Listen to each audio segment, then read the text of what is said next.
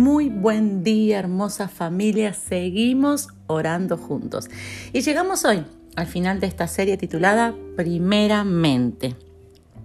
Porque si buscamos primeramente el reino de Dios y su justicia, todo nos es añadido. Pero ¿cómo hacer para buscar primeramente el reino de Dios?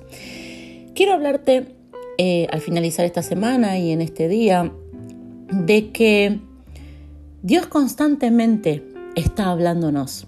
Dios habla a nuestras vidas. Dios no es un Dios mudo, eh, ni un Dios que es difícil de comunicarse o que no se comunica.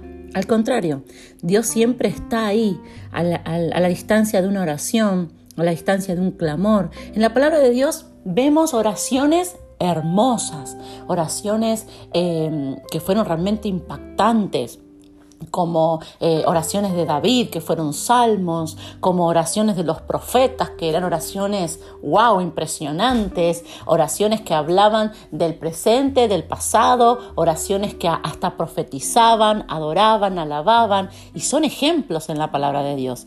Y esas oraciones Dios las contestó.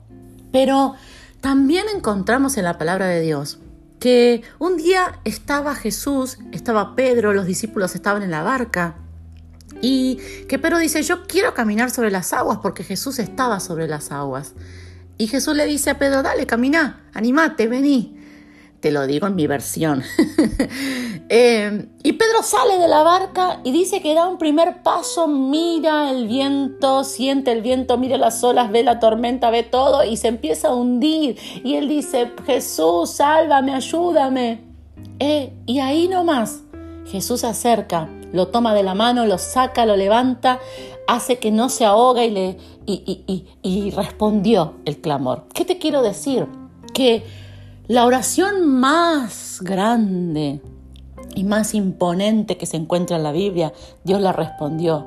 Pero ese clamor que hizo Pedro de sálvame de Jesús, esa, ese llamado de auxilio con una palabra, dos palabras, también estuvo ahí Jesús para responder. Así que Dios siempre quiere hablar con nosotros, Dios siempre está atento, Él quiere comunicarse con nosotros, pero ¿cómo nosotros identificar que estamos poniendo primeramente el reino de Dios cuando no anulamos la voz de Dios. Dios habla, pero muchas veces nosotros no le prestamos atención. Nosotros somos los que no obedecemos. Nosotros somos los que ignoramos la voz de Dios. La palabra de Dios dice en 1 de Timoteo 4.1, del 1 al 3, si, si querés puedes buscarlo y leerlo, dice de que nuestra conciencia queda cauterizada. Que cuando vos dejás de obedecer a Dios, cuando vos dejás de poner primero la voz de Dios por encima de todo, en ese mismo instante, en tu, tu conciencia, o sea, tu buen juicio, eh, el, saber qué hacer, eh, el ser dirigido por Dios, queda anulado. Yo quiero decirte, para finalizar esta semana, de que puedas poner la voz de Dios en primer lugar. Que puedas decirle a Dios Padre qué es lo que tú quieres que yo haga. Y hasta que tú no me digas y hasta que tú no me contestes, yo no me muevo. Yo quiero sembrar eso en tu corazón. Yo quiero que puedas decirle a Dios Padre, a partir de hoy, ¿qué tengo que hacer con mis finanzas? Y voy a estar buscando tu respuesta y voy a estar buscando la, respuesta tuya y voy a estar buscando tu voz y voy a hacer y voy a obedecer a lo que tú me digas, porque para mí primero lo que tú dices y luego todo el resto aunque no coincida con lo que pienso, con lo que viví, con lo que me dicen los demás, con lo que me dicen los que saben, con lo que dice este mundo, aunque no coincida con nada que haya hecho yo alguna vez, aunque me parezca ridículo, pero yo voy a obedecer tu voz. La palabra de Dios dice que hubo un hombre que obedeció a Dios, Noé, uno solo en toda la tierra, obedeció a Dios. Y Dios le mandó a hacer algo totalmente ridículo. Le dijo que construya un arca.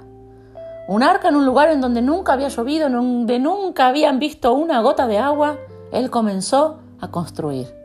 Él obedeció a Dios, escuchó la voz de Dios y la puso en primer lugar. ¿Qué fue lo que alcanzó Noé?